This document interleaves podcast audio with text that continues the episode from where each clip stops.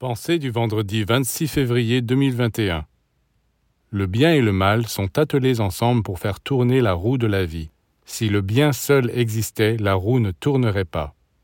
Oui, le bien n'est pas capable de faire le travail si le mal ne lui donne pas un coup de main.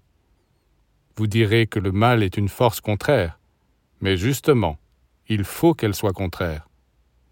Regardez ce simple geste. Quand vous voulez boucher ou déboucher une bouteille, vous vous servez de vos doigts et ils travaillent dans sens inverse. L'un pousse dans une direction, l'autre dans la direction opposée, et c'est ainsi qu'ils réussissent tous les deux à enfoncer ou à ôter le bouchon. Ce travail des forces contraires, nous l'avons chaque jour devant les yeux, et nous devons nous y arrêter pour le méditer.